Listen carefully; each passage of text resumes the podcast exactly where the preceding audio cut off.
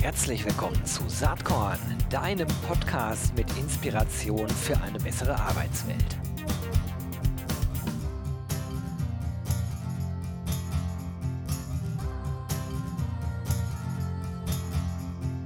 Hallo und herzlich willkommen zum Saatkorn Podcast. Hm, ich freue mich heute ganz besonders. Ich habe einen alten Bekannten, ich kann, darf auch sagen in dem Kontext Freund am Start.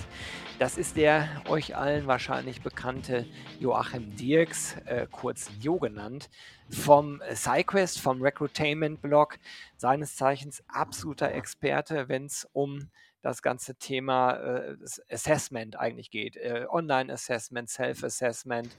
Ähm, da äh, macht, äh, glaube ich, keiner Jo irgendwas vor in, dieser, in diesem Markt. Und Jo war bereits einer meiner ersten Gäste überhaupt hier im Podcast. Ist aber schon ewig her. Wir haben uns auf Deutsch gesagt den Arsch abgefroren, damals auf dem Weihnachtsmarkt. Heute ist etwas wärmer und ich sage erstmal herzlich willkommen, Jo. Ich freue mich total, dass du da bist. Ja, ich freue mich auch, mal wieder da zu sein. Und äh, ja, tatsächlich, der, der Kontakt, Gero, der ist ja tatsächlich auch schon ein, ein durchaus, würde ich mal sagen, älterer. Wir nähern uns, äh, glaube ich, der Silberhochzeit. Äh, ja, das kommt ist nicht mehr ganz hin. so lange mhm. hin, glaube ich. Aber umso schöner.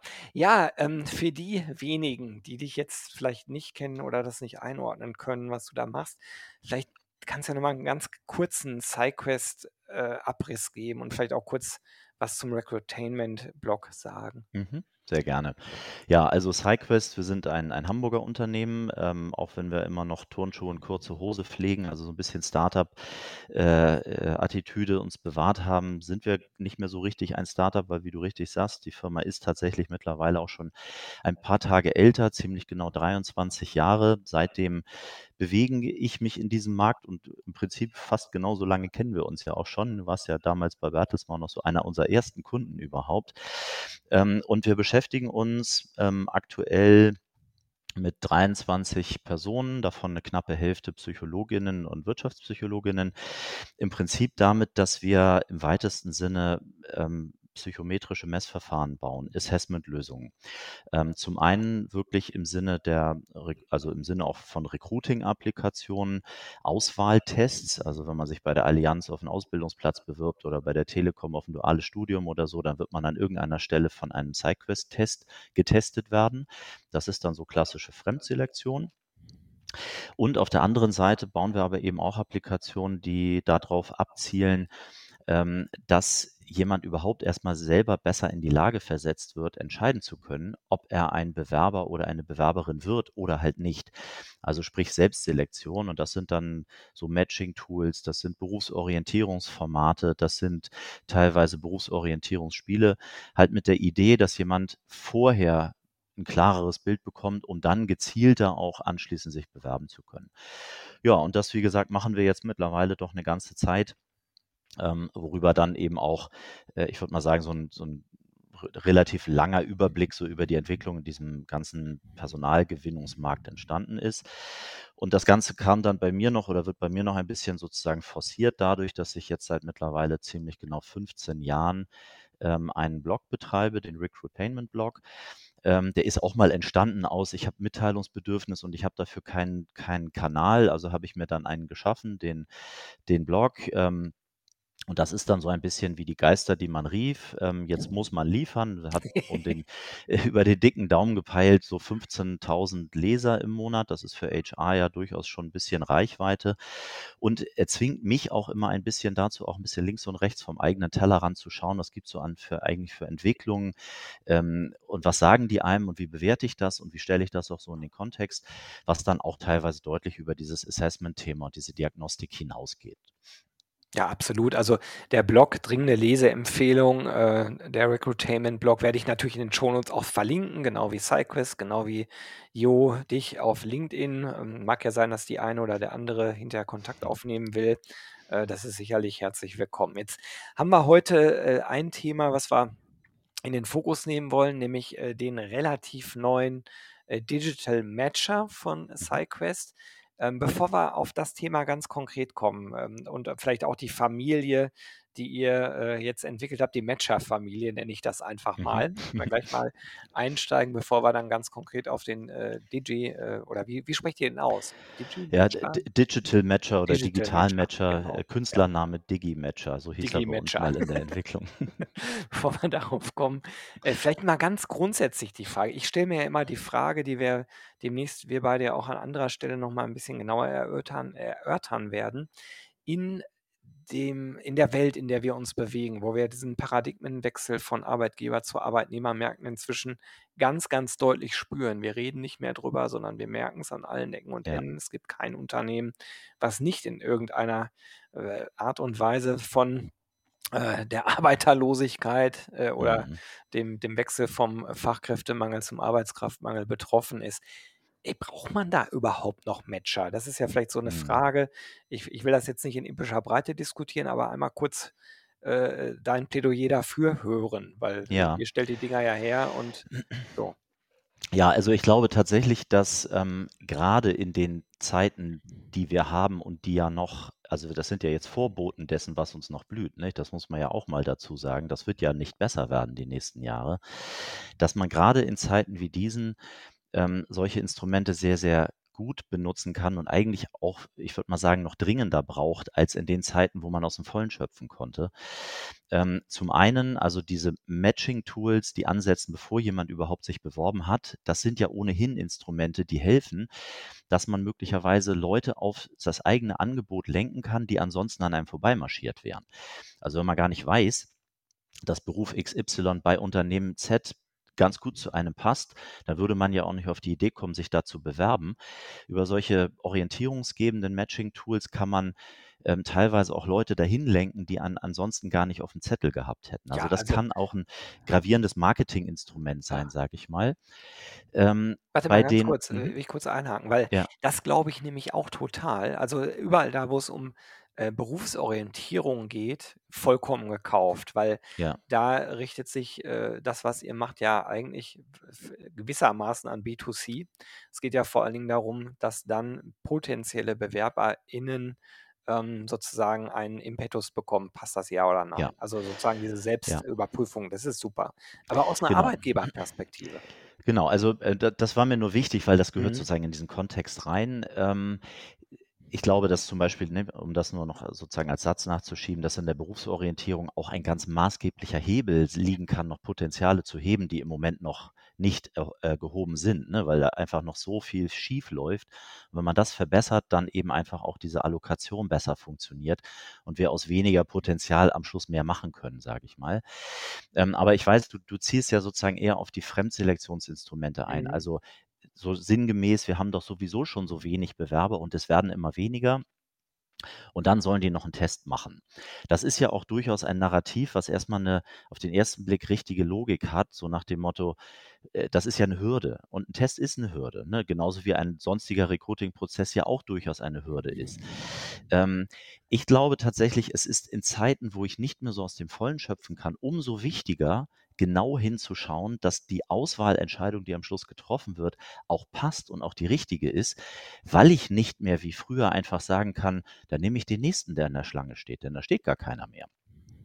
Also sinngemäß, früher kannst du sagen, naja, ich habe jetzt hier einen eingestellt, ja, das hat nicht so richtig gepasst, wir haben uns mal wieder getrennt. Ähm, ich rufe mal den an, der bei uns Zweiter geworden ist, weil der hat ja bestimmt noch keinen Job gefunden. So, ne? Das sind ja Zeiten, die können wir ja auch noch erinnern.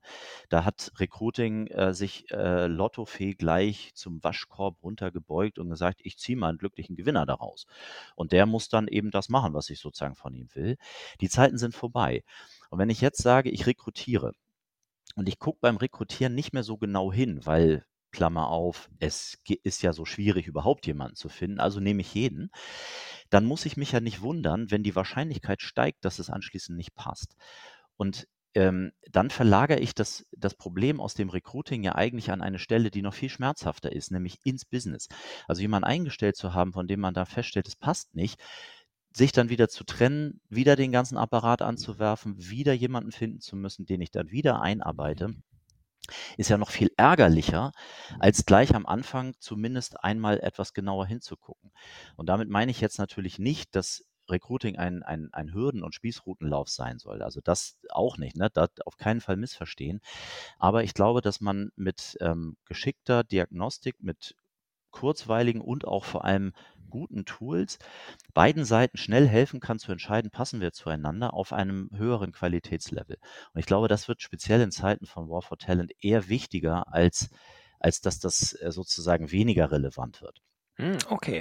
Äh, Das ist eine super gute Überleitung. Wir wollten ja heute dann gleich auf den Digital Matcher zu sprechen kommen, aber der ist Teil einer Matcher-Familie bei euch, ne? Ihr Mhm. habt schon ein paar andere Matcher an 'n Start gebracht und, äh, vielleicht kannst du einmal sagen, was haben die alle gemein? Was ist sozusagen der Ja, zentrale Gedanke dahinter?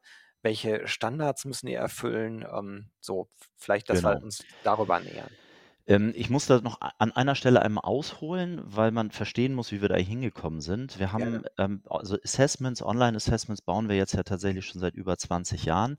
Und das war traditionell eigentlich immer bislang oder falsch, bis vor, ich würde mal sagen, 6, 7 Jahren war das ein sehr zumindest so wie wir es betrieben haben, sehr unternehmensspezifischer Ansatz. Wir haben sehr dezidiert individuelle Assessments für individuelle Unternehmen gebaut sodass dann das Online-Assessment der Allianz, wenn du das neben dem von Airbus, neben dem von Telekom gehalten hast, die sahen komplett verschieden aus, weil die jeweiligen Arbeitgebermarken völlig andere waren, die Prozesse dahinter anders waren, die Merkmale, die zu überprüfen waren, andere waren und so weiter.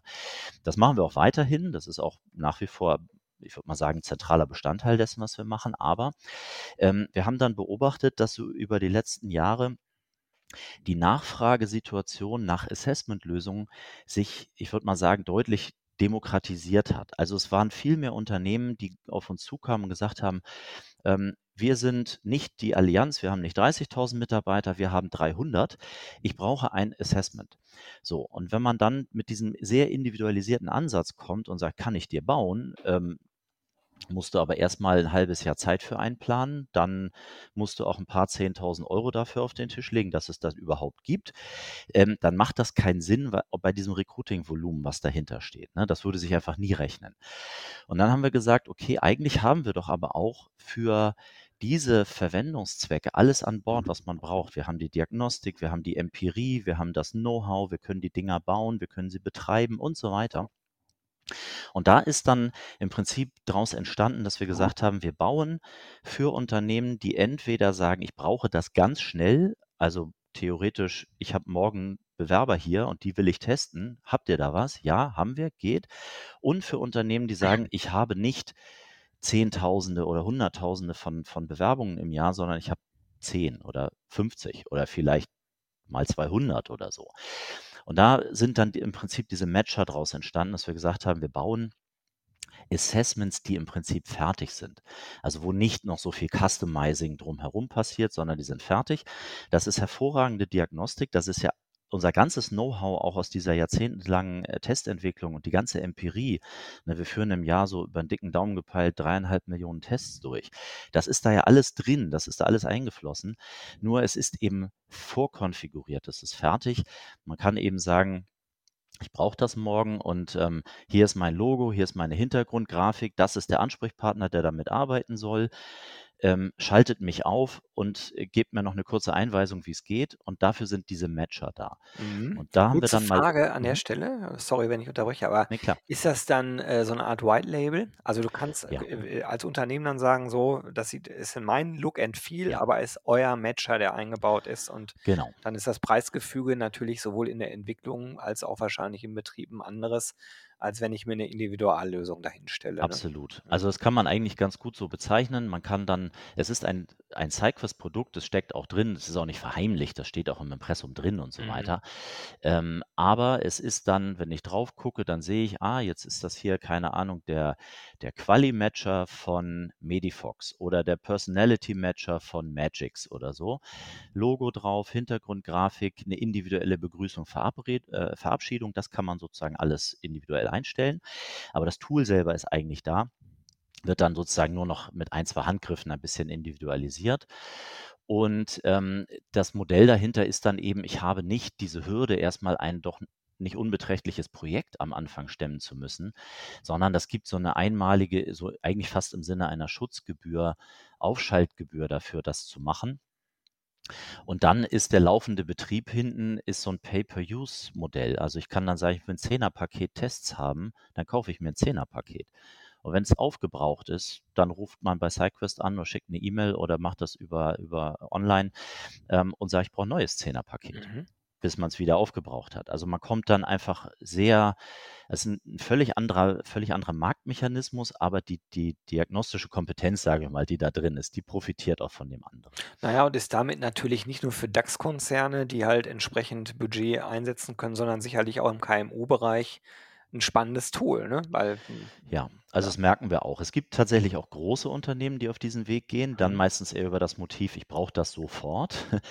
ähm, da wäre dann gar nicht die Menge sozusagen der Punkt, sondern eben einfach die, die Geschwindigkeit.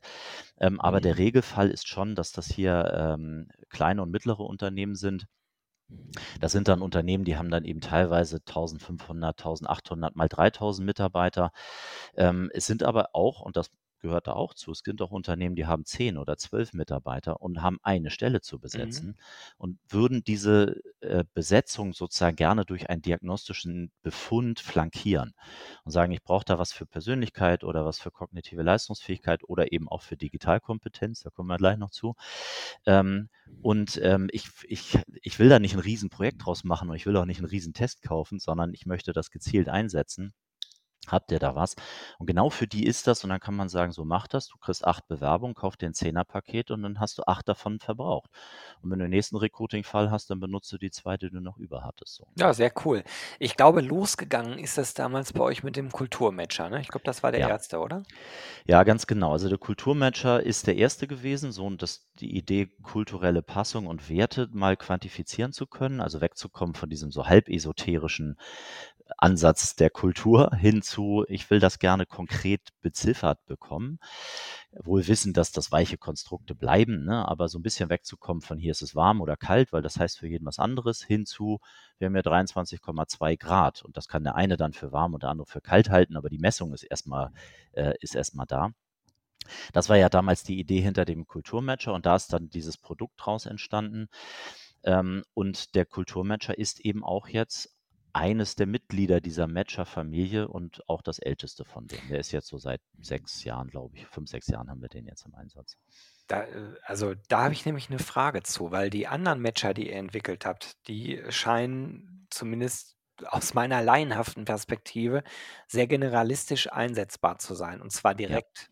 Bei dem Kulturmatcher ist es da nicht erforderlich, dass ich als Unternehmen zu, zumindest auch selbst sozusagen einmal äh, mich mit meiner Kultur reingebe, damit überhaupt gematcht werden kann? Oder wie Ja, also wenn man matchen möchte, was dieses Tool ja kann, dann brauche ich natürlich Schlüssel und Schloss. Ja, Also dann, genau. ne, der Nutzer generiert sich über den Test sein persönliches Profil, sein Werteprofil, seine Wunschkultur.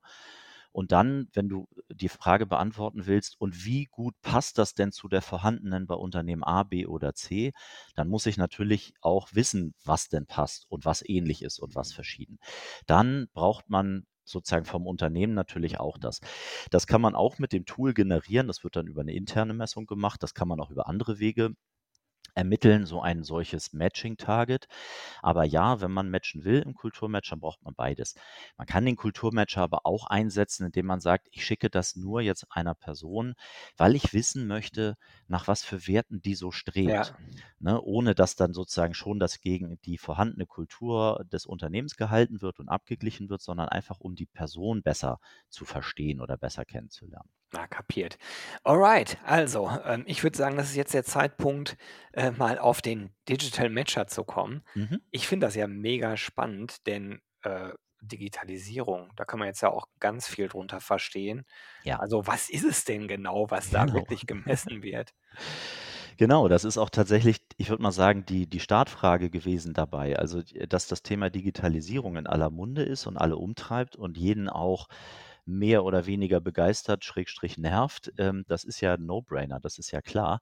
Und dass da natürlich eine gewisse Fähigkeit dann auch zukünftig stärker relevant wird, in digitalisierten Arbeitsumfeldern auch erfolgreich sein zu können, ist eigentlich auch klar. Aber wir haben dann damals, als wir dann sozusagen anfingen, darüber nachzudenken, als Diagnostiker ja auch die Frage gehabt, was ist das denn jetzt eigentlich? Was ist denn Digitalität? Denn das steht ja in keinem Psychologie-Lehrbuch als Konstrukt drin.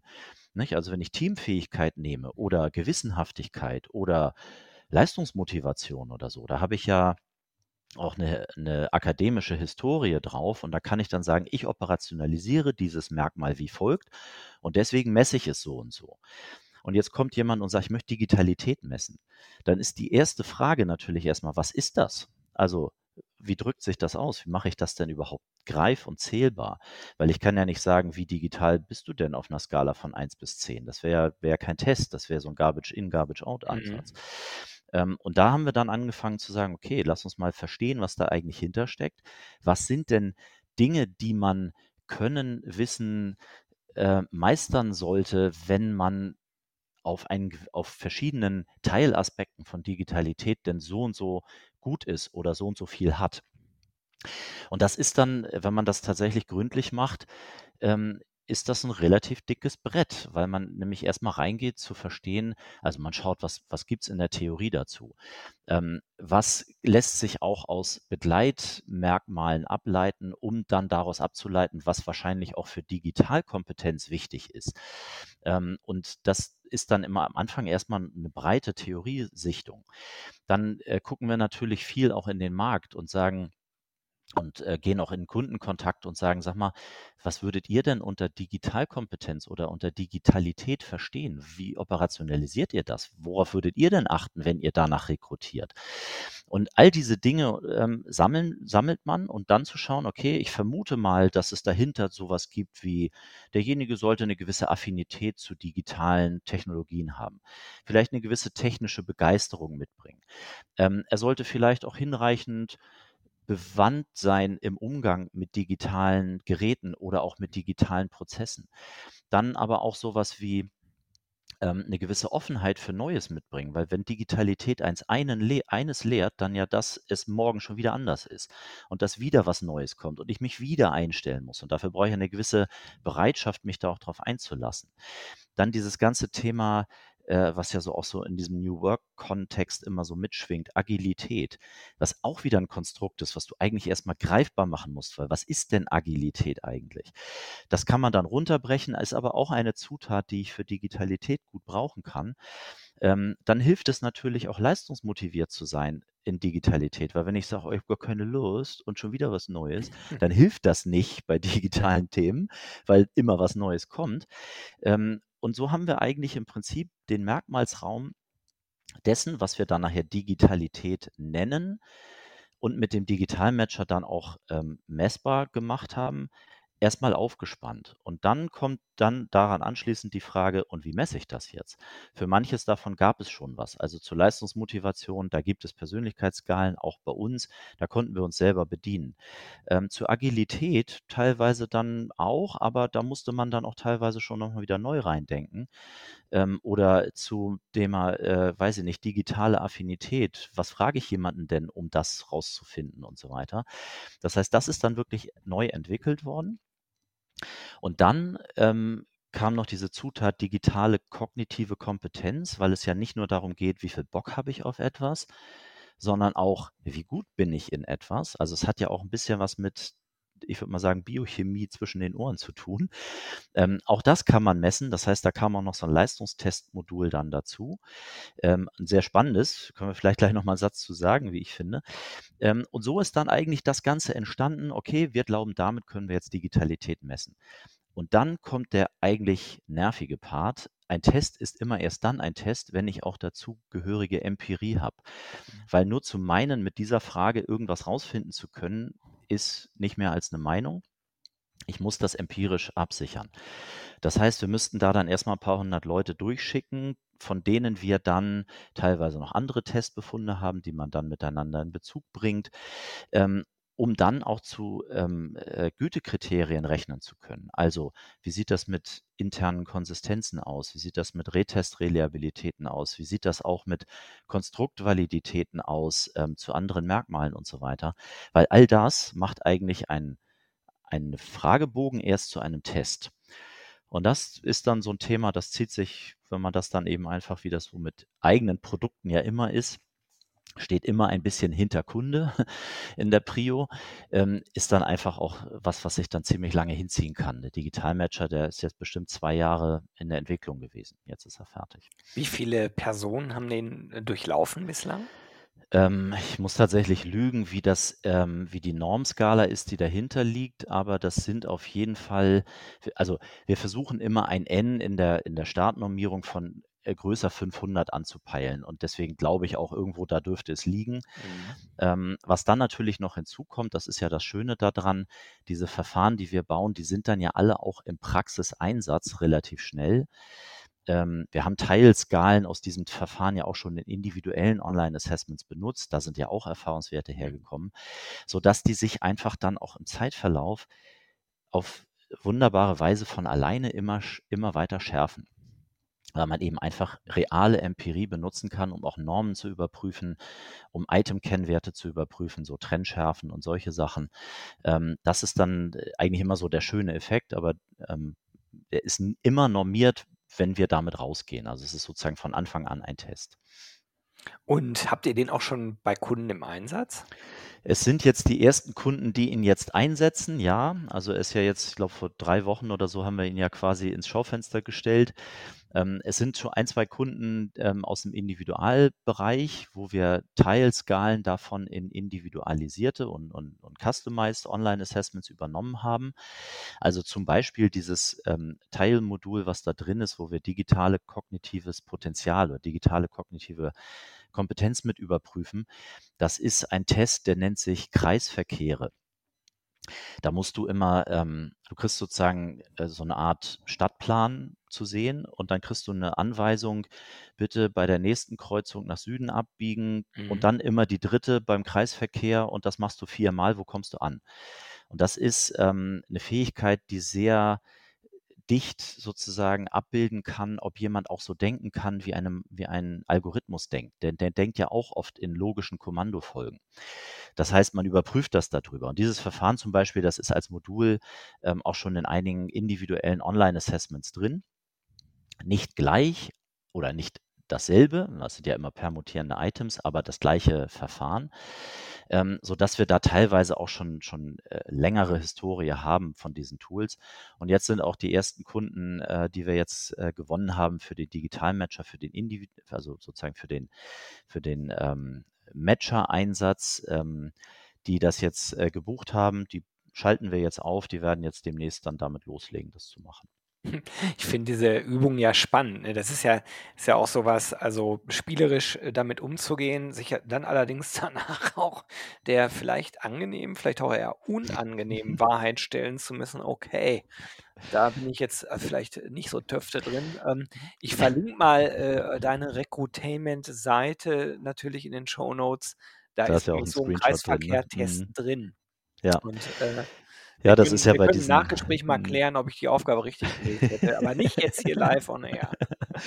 Also bei diesen Leistungstests, äh, das ist ja immer ein bisschen auch, ähm, also auch wenn wir das sozusagen gezielt machen, kognitive Leistungsfähigkeit überprüfen, das wäre dann der Quali-Matcher als ein weiteres Mitglied dieser Matcher-Familie. Ähm, das ist ja nie so, dass jemand dann anschließend sagt, ja, war easy. Also ich konnte mhm. alles ähm, und ich hatte noch Zeit über. Die sind ja auch genau deswegen so gemacht, ähm, weil man dahinter ja auch wirklich über den kompletten Leistungsbereich Varianz haben möchte. Mhm. Ähm, und eben auch jemanden, ich sag mal, der jetzt sehr gut da drin ist, auch noch unterscheiden können möchte von jemandem, der sehr, sehr gut da drin ist. Also auch da brauche ich noch ähm, Varianz. Ähm, das heißt, dass jemand da durchgeht und sagt, war easy, konnte ich alles äh, voll locker, das gibt es nicht. Das ist aber natürlich einfach auch ein bisschen ähm, in Anführungsstrichen systemimmanent. Aber selbst wenn man nicht alles geschafft hat und auch weiß, ich habe nicht alles richtig gemacht, heißt das nicht, dass man deswegen schlecht abgeschnitten hat in dem Test, weil das ja immer ähm, relativ zur Norm betrachtet wird. Mhm. Und wenn man jetzt sagt, ich rekrutiere ähm, Azubis mit Realschul-Background für, weiß ich nicht, kaufmännische Berufe, ähm, dann springen die die Hürde auch leichter, weil sie einfach weniger hoch gehängt ist, als wenn jemand sagt, ich bewerbe mich für ein duales Studium als, ähm, als Wirtschaftsinformatiker, wo du möglicherweise auch noch ein bisschen ähm, toughere Kompe Kompetition um dich rum hast, also Wettbewerb. Ne? Ähm, das ist ja dann immer sozusagen die Frage auch der, der Norm, des Normvergleichs, der dahinter liegt. Aber ein bisschen ist das bei, bei Leistungstests immer so, dass man äh, auch ein bisschen gefordert wird und auch gefordert werden soll. Na klar. Da passt, äh, glaube ich, die Binsenweisheit, alles ist relativ ganz gut dazu. Die passt hervorragend, weil genau so ist eigentlich auch Normierung zu verstehen. Wir erklären das äh, äh Kunden auch gerne immer so, so wie früher bei den Bundesjugendspielen. Da bist du über 100 Meter dann 13 Sekunden gelaufen. Ja, ist das jetzt schnell oder langsam? Ist das eine 1 oder ist das eine 3? Ne? Das, das, das steht nicht an der Zeit dran, sondern das hängt daran, ob du in der vierten Klasse bist oder ob du in der elften bist. Ne, in der vierten Klasse ist das ziemlich sicher eine Eins. Ähm, in der elften vielleicht nicht mehr, weil der Maßstab ein anderer ist, mit dem du dich da misst. Und das genauso ist die Norm. Ne? Also der Rohwert, 13 Sekunden, ist der gleiche. Ähm, aber wie gut das ist, das ist immer eine relative Betrachtung. Ja, absolut. Du Jo, wir könnten da jetzt noch lange drüber reden. Hier geht es darum, erstmal so einen, so einen ersten Teaser zu setzen. Ich glaube, im Großen und Ganzen ist klar, was ihr da macht mit dem Digital Matcher. Ich bin total gespannt, wie das Thema sich weiterentwickeln wird. Werden wir sicherlich äh, mit etwas zeitlichem Abstand nochmal drauf schauen. Hm, wir sind jetzt für diese äh, Session quasi schon leider am drüber. Ende. Aber eine Frage habe ich noch. Ja. Du, bist, du bist ja jemand, der sehr vielseitig interessiert ist, viel Markteinblick hat, viel mitbekommt. Ähm, der Claim von Saatkorn ist ja Inspiration für eine bessere Arbeitswelt. Gibt es irgendwas, was dich in letzter Zeit inspiriert hat, was du gerne teilen wollen würdest mit den ZuhörerInnen hier? Ähm, also was, äh, es hat ein bisschen mit dem zu tun, wo womit wir uns auch beschäftigen, was ich aber wirklich feiere und wirklich sehr begrüße. Das nämlich das, was wir ganz am Anfang hatten. Also dieser, dieser Schlüssel mit, ich enable die Menschen besser, ihren eigenen Weg zu finden. Mhm. Ähm, dass der tatsächlich mittlerweile sehr, sehr viel breiter angekommen zu sein scheint im Markt, als das vielleicht noch so vor fünf oder zehn Jahren der Fall war. Ich meine, wir haben ja damals auch Blickster und so weiter zusammen gemacht. Ähm, die Idee, dass du ähm, hilfst, Menschen in diesem Wirrwarr an Optionen ähm, äh, was an die Hand zu geben und zu sagen, das könnte was für dich sein und da passt du hin und da kannst du deine Stärken ausspielen. Und das sehe ich momentan wirklich viel. Wir haben in in 2021, also jetzt so in den beiden Corona-Jahren, die wir hatten, ähm, so viele so Berufsorientierungsmatcher gebaut wie noch also wie nie zuvor. Für Schüler, um den richtigen Azubi-Job zu finden, aber teilweise auch für ITler, um mal zu gucken, wie sind eigentlich so meine meine Future Skills oder jetzt machen wir das gerade für 'n für 'n großen E-Commerce, äh, ähm, finde mal den richtigen Einstiegsbereich bei uns und so. Das ist einfach alles Ausdruck dessen, gebt den Leuten was an die Hand, damit sie selber besser für sich den Weg finden. Und ich glaube, das ist ein ganz, ganz maßgeblicher Beitrag dazu ist, dass wir in diesem Wettbewerb um Talente, in diesem Arbeitskräftemangel auch Potenziale noch heben können, nämlich all die, die in den falschen Jobs gelandet sind, vielleicht davor zu bewahren, im Falschen zu landen und gleich im Richtigen zu sein. Das finde ich, das feiere ich wirklich sehr im Moment, weil das tatsächlich sehr viel Rückenwind hat, dieses Thema. Cool. Ja, es ist wirklich, äh, glaube ich, vielleicht sogar der zentralste Punkt, wenn man sich mit diesem ganzen Themenfeld beschäftigt. Am Ende macht man die Welt damit halt auch ein kleines Stückchen besser in einem wichtigen Feld. Ähm, ja, ich danke dir erstmal ganz herrlich, äh, herzlich. Hat wie immer total Spaß gemacht, mit dir zu sprechen. Ich wünsche euch ganz viel Erfolg mit dem Digital Matcher. Und äh, ja, freue mich schon, wenn wir das nächste Mal miteinander sprechen. Also das Dank, äh, dass du hier wird bald war. eine Gelegenheit geben. Ja, ich danke dir vielmals, Gero. Alles Toll. klar. Danke. Tschüss. Jo, das war diese Saatkorn-Podcast-Episode. Wenn du nichts mehr verpassen willst und dich überhaupt für die Saatkorn-Themen interessierst, dann abonnier doch einfach meinen niegelnagelneuen Newsletter. Und dann bekommst du jeden Sonntag frisch alle Artikel, alle Podcast-Folgen Außerdem noch mal eine wöchentliche Kolumne und die Verlosung der Woche in deine Inbox. Musst du natürlich nicht sonntags lesen, geht auch montags oder dienstags. Ich würde mich sehr freuen. Hier nochmal die URL saatkorn.com slash newsletter. Tja, dann bis bald. Ciao.